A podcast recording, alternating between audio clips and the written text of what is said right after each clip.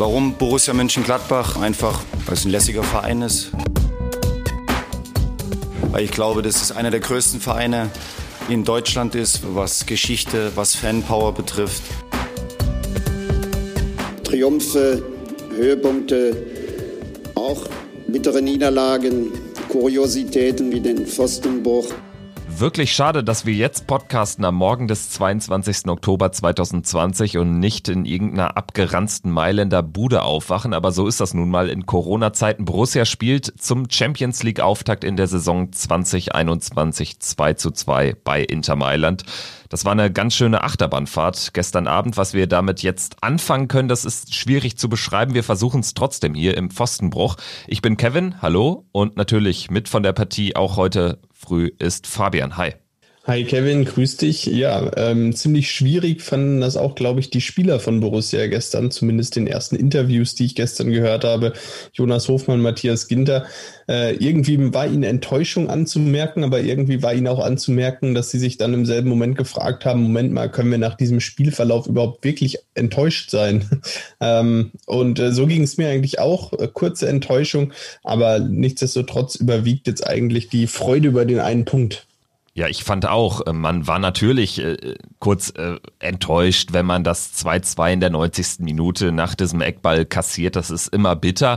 Aber wenn man wirklich das gesamte Match verfolgt hat, dann muss man auch konstatieren, wir hatten eine überraschend gnadenlos hohe Effizienz. Jonas Hofmann war überraschend effizient vorm Tor nach diesem Traumpass von Flo Neuhaus kurz vor Schluss drei Punkte wären wahrscheinlich auch des Guten etwas zu viel gewesen, zumal man Romelu Lukaku einfach über 90 Minuten auch nicht bändigen kann. Das muss man am Ende leider konstatieren. Ja, definitiv. Ähm, Romelu Lukaku hat gezeigt, dass er immer gefährlich ist. Er kommt zweimal im Fünf-Meter-Raum an den Ball und das ist, glaube ich, das sagt schon alles. Ähm, ansonsten hat Nico Elvedi das da hervorragend gemacht. Ähm, deshalb, glaube ich, müssen wir damit zufrieden sein. Ähm, ja, allgemein, was können wir sagen zu dem Spiel? Äh, Aufstellung, erste Halbzeit. Ähm, als ich die Aufstellung gesehen habe, für mich jetzt nichts besonders Überraschendes. Äh, wir hatten ja am Sonntag auch drüber gesprochen, über mögliche Aufstellung. Ähm, ich sag mal, bis auf Breel Embolo, der für Lars Stindl rein äh, drin geblieben ist, quasi, ähm, Player für ihn wieder reingerückt, äh, haben wir es fast so getroffen, oder? Ja, ganz genau. Es war ja erwartbar oder absehbar, dass Rami Benzebaini von Beginn an spielen würde. Im Kicker oder bei Kicker Online hatte ich gesehen, dass äh, die davon ausgingen, dass Benze Baini und Wendt spielen, also dass man da nominell so ein bisschen mehr Defensive reinbringt. Das war dann nicht der Fall. Oskar Wendt ist einfach ganz normal rausrotiert. Man hat es auch bei dem System vom Wolfsburg-Spiel oder von den vergangenen Spielen allgemein belassen.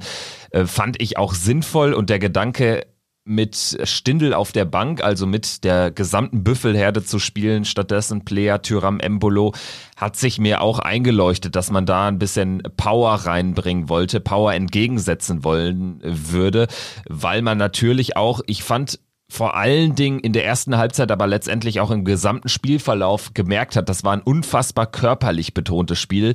Es gab zumindest gefühlt sehr viele enge Zweikämpfe, harte Zweikämpfe und auch äh, dementsprechend sehr viele Fouls. Äh, wie hast du das gesehen?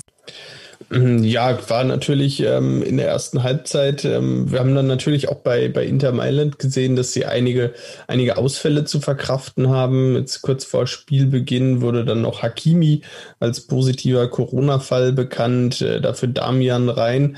Und ja, also diese Mannschaft, die Inter auf dem Platz hatten, hatte, die stand natürlich äh, zum einen für reichlich Erfahrung, was ich dir kurz vor dem Spiel geschrieben habe, dass hatte das äh, Lukaku in der Startformation mit 27 Jahren und ähm, ja, einer gefühlten Erfahrung von 20 Profijahren äh, der zweitjüngste auf dem Platz war bei Inter. Und das äh, zeigt schon einiges. Ansonsten, ja, natürlich auch ein, ein Team mit äh, Leuten wie Vidal, ähm, wo man, ähm, Vidal D'Ambrosio, wo man auch einfach erwarten kann, dass die äh, um jeden Zentimeter fighten. Es war deshalb auch ein hart umkämpftes Spiel und ähm, ja, konnte deshalb die Aufstellung von Borussia gut nachvollziehen. Und ähm, ja, so sah das Spiel dann auch erstmal aus. In, in, in den ersten 20, 25 Minuten kaum Situationen auf äh, beiden Seiten eigentlich. Ja, unfassbar zerfahren. Da muss man dann am Ende der ersten Halbzeit sich fragen, ist man eigentlich zufrieden, weil es 0-0 steht, weil man auch gar nicht so viel zugelassen hat gegen eine Mannschaft wie Inter Mailand, die natürlich da sehr prominent besetzt ist. Allein die Sturmspitze mit Lukaku, flankiert von Alexis Sanchez, dahinter mit Christian Eriksen, der zwar bei Inter noch nicht so richtig aufblüht, aber grundsätzlich eine hohe individuelle Qualität besitzt. Und natürlich Ivan Perisic, der dann auch immer über die Außenbahn anschieben kann. Da war ich eigentlich äh, zur Halbzeit, als ich mich genau diese Frage gestellt habe, war ich eigentlich relativ positiv gestimmt, weil so viel mehr kann man dann auch nicht erwarten. Man kann jetzt nicht erwarten, dass man äh, wie in einem Spiel beim ersten FC Köln den Gegner irgendwie in Halbzeit 1 in Grund und Boden spielt. Also ähm, eher so ein bisschen enttäuscht war ich, dass als das in der zweiten Halbzeit so weiterging, bis dann natürlich dieser Elfmeterpfiff kam. Wie ging's dir? Ja, genau. Also ähm, dazu, ähm, ich war ein bisschen enttäuscht über, über die Offensive. Ich war sehr froh über die, also sehr, sehr zufrieden mit dieser Defensivleistung.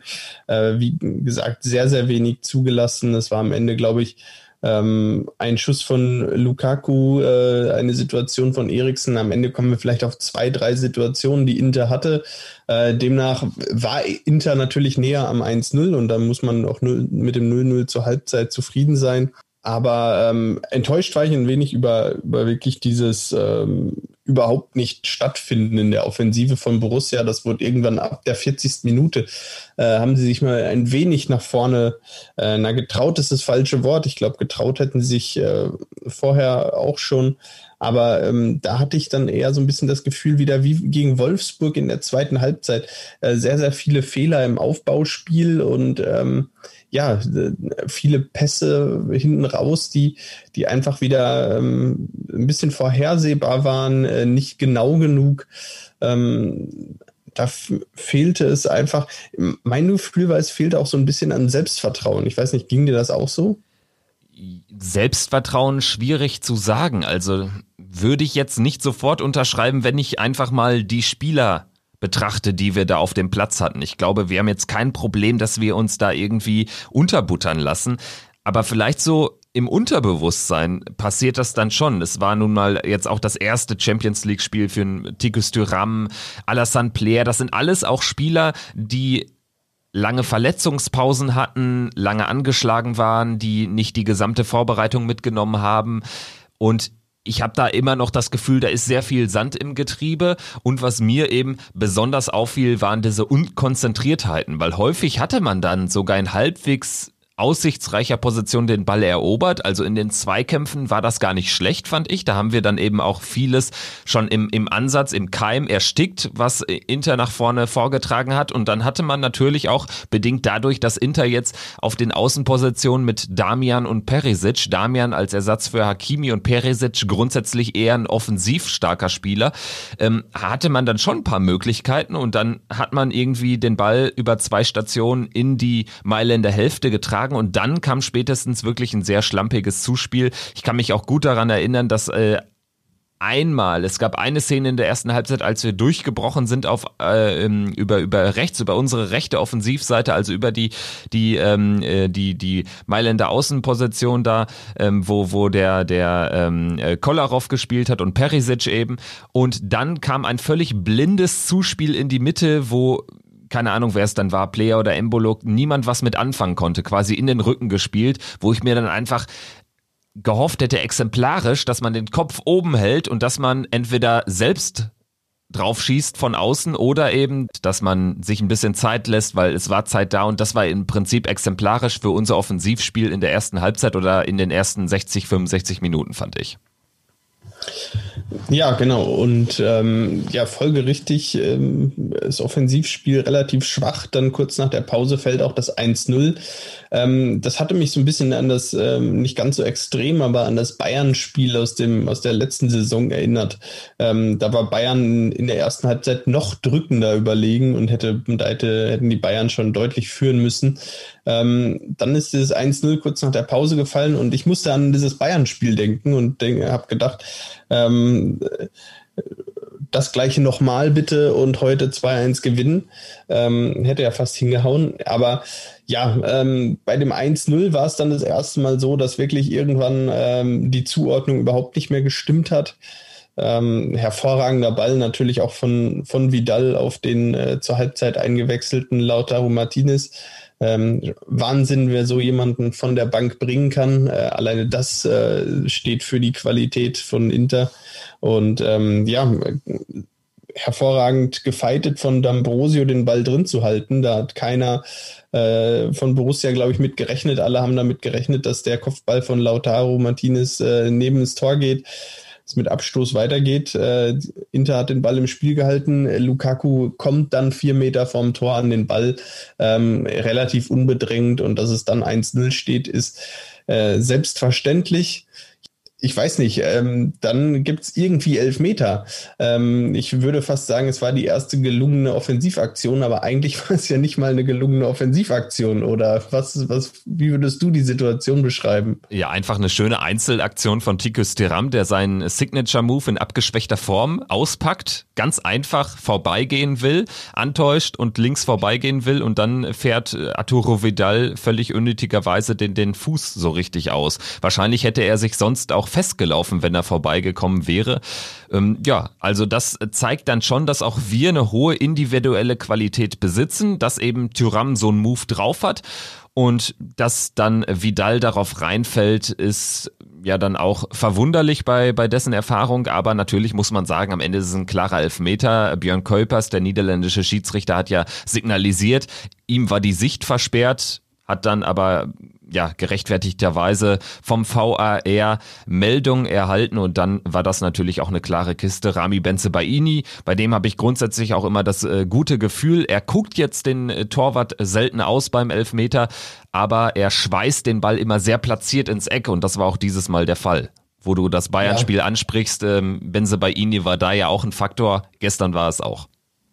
Ja, ähm, Benzebaini, also seine Elfmeter, ähm, ich habe das Gefühl, das sind die abgezocktesten Elfmeter, ähm, hervorragend geschossen jeweils, alles, was ich bislang von ihm gesehen habe. Ähm, so platziert, dass kein Torhüter drankommen kann. Einfach der pure Wahnsinn. Und ähm, ja, gerne, der darf gerne öfter schießen. Das finde ich auch. Und äh, danach war das Spiel wieder offen. Das war ganz, ganz wichtig. Wobei ich äh, direkt nach dem Ausgleich äh, oftmals das Gefühl hatte, dass ähm, ja so ein bisschen das 2-1 äh, in der Luft lag. Also Inter hatte dann so eine leichte Drangperiode. Dann äh, schwächte sich das Ganze wieder ein bisschen ab. Äh, wir hatten ja dann auch Hermann reingebracht für Brill Embolo. Zum ersten Mal gewechselt. Inter nahm dann noch Eriksen und Perisic raus. Ähm, es passierte erstmal wieder lange nichts und dann so in der 82. Minute gab es diese Riesenchance Lautaro Martinez, der dem Spiel wirklich gut getan hat, der wirklich gefährlicher war als Alexis Sanchez, wurde in Szene gesetzt und trifft den Pfosten. Danach äh, angelegter Arm von Chris Kramer, da fand ich auch gut, dass es da keine Intervention gab. Ich hatte schon kurzfristig Bedenken, aber dann ging das Spiel auf der anderen Seite ja auch weiter. Und dann kam dieser, ja, sollen wir es Jahrhundertpass nennen? Ich fand schon irgendwie. Also es war Wahnsinnspass, der wo man sich vielleicht fragen muss, ob er den genauso geplant hatte oder ob ähm, das äh, ja auch mit ein bisschen Glück behaftet war, wie auch immer. Es war einfach ein Wahnsinnspass auf Jonas Hofmann. Beschreib mal so deine Gefühlswelt in der Situation, gerade dann auch, weil man ja drei, vier, fünf Minuten nicht wusste, zählt das Tor oder zählt es nicht. Ja, äh, natürlich der pure Wahnsinn. Ähm, ich glaube, ich habe nochmal nachgelesen, das Tor ist in der 84. Minute gefallen. Ähm, das ist ja, ist ja der pure Wahnsinn. Ich glaube, am Ende hatten wir nach 88 Minuten Spielzeit die Gewissheit, dass das Tor zählt. Ähm, das war, das war völlig irre. Ähm, natürlich, dieser Pass von Florian Neuhaus alleine ähm, um diesen Pass wäre es ja schade gewesen, wenn dieses äh, Tor zurückgenommen worden wäre. Ähm, am Ende ist es ein, ein Wahnsinnspass über 50, 60 Meter, äh, der die ganze Hintermannschaft von Inter aushebelt. Äh, Jonas Hofmann alleine vom Tor. Ähm, die ja, kritische Entscheidung dabei war, dass äh, Lasso Player noch mit der Hacke ganz leicht am Ball war, den Ball noch leicht abgefälscht hat und ähm, ja, in, zum Zeitpunkt der, dieses Berührens Jonas Hofmann äh, ja so ziemlich auf gleicher Höhe mit äh, einem Verteidiger von Inter stand. Ich äh, weiß gar nicht, wer von denen es war, ob es De Frey war. Ähm, auf jeden Fall, ja, man konnte es mit bloßem Auge wirklich nicht erkennen, ob äh, Jonas Hofmann da im Abseits stand oder nicht. Ähm, scheinbar konnte es der ähm, Video-Assist-Schiedsrichter auch nicht so ganz erkennen und äh, hat sich da mehrere, äh, ja, mehrere Kameraeinstellungen, mehrere kalibrierte Linien ähm, angeschaut und ist am Ende nach langer, langer Zeit zu dem Ergebnis gekommen, Tor. Ähm, es zählt, er kann nicht beweisen, dass äh, Jonas Hofmann im Abseits stand. Ähm, ich war sehr, sehr erleichtert. Äh, es war irgendwie eine, ja, eine totale Achterbahn der Gefühle. Erst dieser geile Pass, das Tor. Ja, überhaupt erstmal immer dieser, wenn, wenn dieses Video-Schiedsrichterzeichen kommt, ist ja immer, immer dann schon auch äh, wieder so, eine leicht, so ein leichter Dämpfer dann doch die Freude über das Tor, ja. Und ähm, dann musste man aber auch so realistisch sein und sagen, äh, da waren noch fast neun, zehn Minuten zu spielen, als dann das Spiel weiterging. Das war natürlich auch absehbar, dass das noch eine lange Zeit werden würde. Ja, und das äh, hat mir im Nachgang auch wieder bewiesen, wenn Leute das Spiel nicht gucken, sondern nur auf äh, die Tore äh, schauen und auf die Minuten der erzielten Tore, dann ähm, ja verpassen sie gerade in so einem Spiel einiges. Also dieses Spiel hat dann doch mehr Geschichte als Gladbach geht spät, relativ spät in Führung und kassiert dann dummerweise noch den Ausgleich. Also das kann man so sicherlich nicht zusammenfassen. Vielleicht noch ganz kurz meine Einschätzung zu diesem 2-1. Mir ging es natürlich genauso. Ich war auch völlig erleichtert, zumal es mich dann sogar eher überrascht hat, weil ich ähm, da muss ich jetzt auch mal ganz klar sagen, äh, im Gegensatz zu den beiden ähm, Kommentatoren bei The Zone, die ich sonst ganz gut fand, also mir ist direkt aufgefallen, dass da Player mutmaßlich noch am Ball war. Also dass es zumindest eng war. Und dann wäre es für mich nach den Fernsehbildern äh, ähm, abseits gewesen. Ähm, eine kalibrierte Linie hätte dem Fernsehbild ganz gut getan. Gab es nicht. Ich war natürlich dann sehr erleichtert und froh, dass das Tor zählt. Wer weiß, äh, wenn es nicht gezählt hätte, das auch immer müßig zu diskutieren, dann hätten wir vielleicht trotzdem das Gegentor kassiert. Ähm, so kam da jetzt ein bisschen sehr viel Druck drauf. Ähm, Player wurde rausgenommen, äh, Stindel rein, der jetzt nicht für Kopfballstärke im eigenen Strafraum steht. Ja, ist alles müßig zu diskutieren bei dem 2-2 muss man sicherlich äh, sagen, ähm, das kriegst du nicht mehr bei Lukaku verteidigt, sondern da musst du am kurzen Pfosten irgendwie als erstes an den Ball kommen und das Ding rausköpfen. Ansonsten sind so diese, diese Ecken auf den kurzen Pfosten, denen ich grundsätzlich skeptisch gegenüberstehe, die können aber wirklich gefährlich werden, wenn du da als Offensivmannschaft den ersten Kontakt hast. Das haben wir mit äh, Stefan Leiner in Köln ähm, freudig erfahren können und jetzt haben wir es leidvoll erfahren müssen weil dadurch wird das Ding dann unverteidigbar im Prinzip in der Konsequenz. Da waren wir in der, zwar in der 90. Minute, aber man muss sich ja da, wie eben schon angesprochen, so ein bisschen auch gegen dieses Last-Minute-Tor wehren. Ähm, es war noch ordentlich Spielzeit auf der Uhr, danach waren noch sechs, sieben Minuten. Äh, ja, die Situation, du hast sie gerade beschrieben, kaum zu verteidigen. Lukaku kommt am Ende aus äh, einem Meter an den Ball. Ähm, dann ist der Ball eben drin.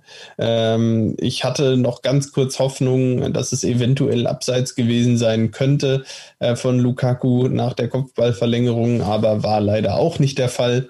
Ähm, ja, dann steht es 2-2 und dann sind aber auch noch sechs Minuten zu spielen. Und äh, das muss man auch ganz klar sagen. In den sechs Minuten ähm, hat Borussia versucht, ähm, äh, Nadelstiche zu setzen, aber das vorrangige Ziel war, das 2-2 zu sichern. Inter war anzumerken, dass sie gerne noch das 3-2 gemacht hätten und ähm, hatten da auch ein, zwei, ja, ich sag mal Halbchancen, äh, dann am Ende noch das 3 2 zu machen.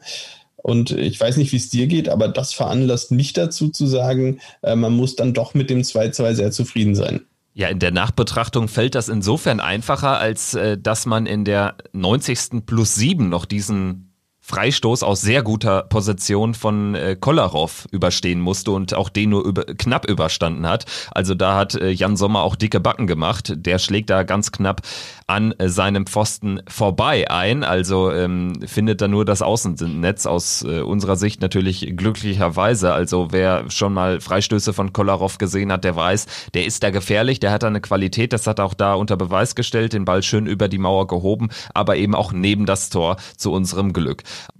dadurch fällt es mir dann am Ende auch nochmal leichter zu sagen, das ist äh, vielleicht auch eher ein Punkt Gewinn. Ich glaube, Matthias Ginter war es bei The Zone, der das auch ganz schön eingeschätzt hat, der gesagt hat, wir werden uns jetzt erstmal ärgern natürlich, aber zwei, drei Stunden später im Flieger werden wir vielleicht dann auch mit, mit Freude darauf blicken und ich denke, das muss auch die Losung sein.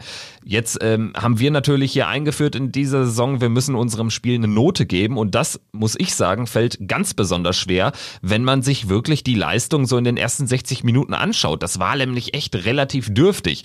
Danach natürlich irgendwie äh, zwei krasse Momente erlebt, am Ende noch den Ausgleich kassiert man muss auch immer die Stärke des Gegners in, in Betracht, in Kontext setzen. Also, wie geht's dir dabei?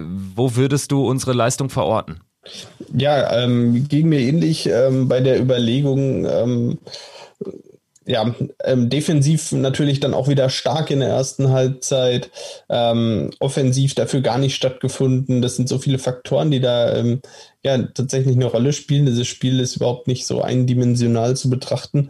Äh, und deshalb habe ich mich auf eine, auf die gute alte glatte 3 ähm, am, am Ende festgelegt und sage, es ist einfach eine 3. Ja, also ich äh, habe mich auch äh, sehr schwer getan, würde aber tatsächlich ein bisschen aufstocken. Ich äh, war zuletzt immer relativ negativ, was die, was die Notenbetrachtung betrifft, gehe aber jetzt wirklich mal auf eine 2 minus, weil ich diese Defensivleistung wirklich in den Vordergrund stellen möchte man hat wirklich offensiv kaum stattgefunden, aber eben defensiv auch sehr wenig zugelassen. Das gehört auch zu weit dazu. Und am Ende hat man dann eben Momente geschaffen. Ähm, man hatte Tik Österam, der dann äh, dieses Foul regelrecht zieht. Man hatte diesen Wahnsinnspass, die Effizienz dann auch von Jonas Hofmann vor dem Tor. Am Ende hätte man sogar noch verlieren können. Da hat man dann ein bisschen Glück gehabt. Also ich gehe mal auf eine 2 minus. Das macht dann in Summe quasi eine 3 plus aus unseren beiden äh, Noten kumuliert. Und das ist, das ist deine klassische Motivations-2 Minus. So nach dem Motto, eigentlich hätte ich eine 3 gegeben, aber ich habe gesehen, ihr habt euch jetzt in, in, in der letzten Zeit etwas mehr angestrengt. Äh, da gebe ich dann nochmal die 2 Minus. Ganz genau, äh, wie früher, wie früher in der Schule. Wie, wie früher in der Schule. Ähm, so wenn man die letzten zwei, drei Stunden vor, vor der Notenvergabe sich nochmal richtig angestrengt hat, dann hat man die Motivations-2 Minus bekommen. Das äh, ist äh, sicherlich dann erstmal ein relativ positiver Auftakt. Vielleicht ganz kurz deine Einschätzung zur Situation in der Gruppe. Es geht ja auch schon dann in ja gut fünf, sechs Tagen weiter mit dem Heimspiel gegen Real. Real verliert am ersten Spieltag gegen Schachter Donetsk. Ja, Real verliert, liegt zur Halbzeit 0 zu 3 zurück. Ähm, mit, ähm, ja, zugegeben, aber auch ein paar ähm, nicht äh, berücksichtigten Spielern, äh, Toni Kroos, äh, Benzema, Sergio Ramos, alle nicht dabei gewesen, dann jetzt auch in der ähm, Startformation von Real. Ähm, ja, haben gegen ja, Donetsk dann am Ende äh, nochmal knapp dran gekommen, kurz vor Schluss auch äh, durch einen Videobeweis äh, dann das 3-3 aberkannt bekommen, also wären auch fast mit einem Punktgewinn gestartet. Aber ähm, ja, verlieren gegen Donetsk, das unterstreicht nochmal auch eigentlich, wie stark Donetsk ist. Ähm, ähm, ist ja so ein bisschen die chronisch unterschätzte Mannschaft. Dass sie stark sind, wissen eigentlich alle. Ähm, trotzdem wird es immer wieder wenig vergessen. Ähm, ja, damit haben wir jetzt eine ganz komische Situation. Donetsk drei Punkte, äh, Borussia ein. Äh, Borussia damit ein Punkt vor Real Madrid. Das ist vielleicht die positive Nachricht des Spieltages. Ähm, schauen wir mal nächste Woche. Ich glaube tatsächlich, es ist was drin. Ja, da ist definitiv äh, was drin. Ich hoffe, dass äh, sich die Formkrise fortsetzt von Real, dass sie bis zu dem Spiel bei uns in Gladbach anhält. Real spielt jetzt den Classico 16 Uhr am Samstag bei Barcelona und äh, wenn sie da nochmal verlieren, dann hätten sie ja eine ordentliche Negativserie am Start mit Heimniederlagen gegen Kadisch und Donetsk und dann den wichtigen Klassiko. Das wäre vielleicht für unsere Ausgangsposition gar nicht mal so schlecht, zumal dann der Druck riesig wäre, auch medial und die spanische Presse ist natürlich nicht gerade zimperlich mit Real, wenn es da nicht so richtig läuft. Also da schauen wir natürlich dann nochmal auch im Nachgang der, der Mainz-Besprechung drauf, auf dieses Spiel gegen Real Madrid, auf das Champions League Heimdebüt in dieser Spielzeit von unserer Borussia. Und jetzt ist es ja erstmal so, diese komische Situation, diese schwierige, herausfordernde Situation, jetzt nach Mailand, nach Mainz zu fahren. Das ist auch eine schöne Kostprobe für das, was uns jetzt in den nächsten Wochen erwartet. Dieser Bundesliga-Alltag, den da einzubetten in diese Champions League-Festabende. Das wird jetzt die Herausforderung sein. Man muss natürlich ehrlich sagen, im Prinzip ist dieses mein Spiel Brot- und Buttergeschäft Bundesliga, das ist dann schon noch die wichtigere Nummer. Ja, vor allem jetzt gegen Mainz 05, die wirklich denkbar schwach in die Saison gestartet sind, für die man jetzt sicherlich nicht als Aufbaugegner ähm, herhalten sollte, sondern äh, wo man dann auch jetzt ähm, die drei Punkte schon mitnehmen sollte. Ähm, ein Team, das sicherlich schlagbar ist äh, in der aktuellen äh, Verfassung und ja, da bin ich sehr gespannt. Ähm, aber ich denke auch, dass es dann einige Veränderungen diesmal mal geben wird, äh, dass die Rotation jetzt so ein bisschen äh, starten wird ähm, auf der einen oder anderen Position. Äh, ich bin sehr gespannt. Ähm, das, es wird ja, wird dadurch natürlich nicht leichter. Ähm, dann werden wir wieder sehen, dass die Automatismen ähm, mit einem komplett neuen Team ähm, vielleicht auch oder mit einigen Veränderungen im Team äh, wieder etwas äh, ja, stockend sind, äh, noch nicht so da sind. Und ähm, dann ja, wird es äh, ja, hoffentlich, äh, hoffentlich klappen und trotzdem hoffentlich äh, ein positives Spiel für Borussia. Die drei Punkte in Mainz wären schon verdammt wichtig. Ja, in der Tat, dann wären es acht Punkte aus fünf Spielen und das äh, könnte sich dann sehen lassen. Das könnte man dann als ja guten bis befriedigenden Saisonstart verbuchen, vor allen Dingen in Kombination mit dem Pflichtweiterkommen im Pokal und diesem 2 zu 2 bei Inter Mailand. Wir warten mal ab, wie es läuft, werden uns dann natürlich am Wochenende melden im Nachgang der Partie, werden eine neue Kurzfolge aufnehmen, wobei kurz auch schon fast wieder relativ ist. Wir sind auch jetzt schon fast wieder bei 30 Minuten.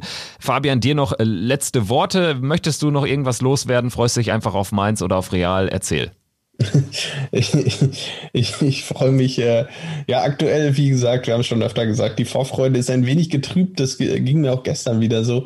Ähm, so richtig kommt die Vorfreude dann erst irgendwie eine halbe Stunde vom, vor Spielbeginn, wenn die, wenn die Aufstellungen da sind. Aber äh, das ganz große Feeling fehlt natürlich ohne Zuschauer in dieser Situation jetzt auch, wo man natürlich ganz klar sagen muss, es werden jetzt auch mehr Corona-Fälle bei den Fußballern wieder ähm, in der Bevölkerung sowieso. Man weiß, weiß nicht ganz, äh, ja, läuft dieses Programm überhaupt weiterhin so durch oder gibt es da, gibt es dann, dann doch irgendwann nochmal die Notbremse, die gezogen wird?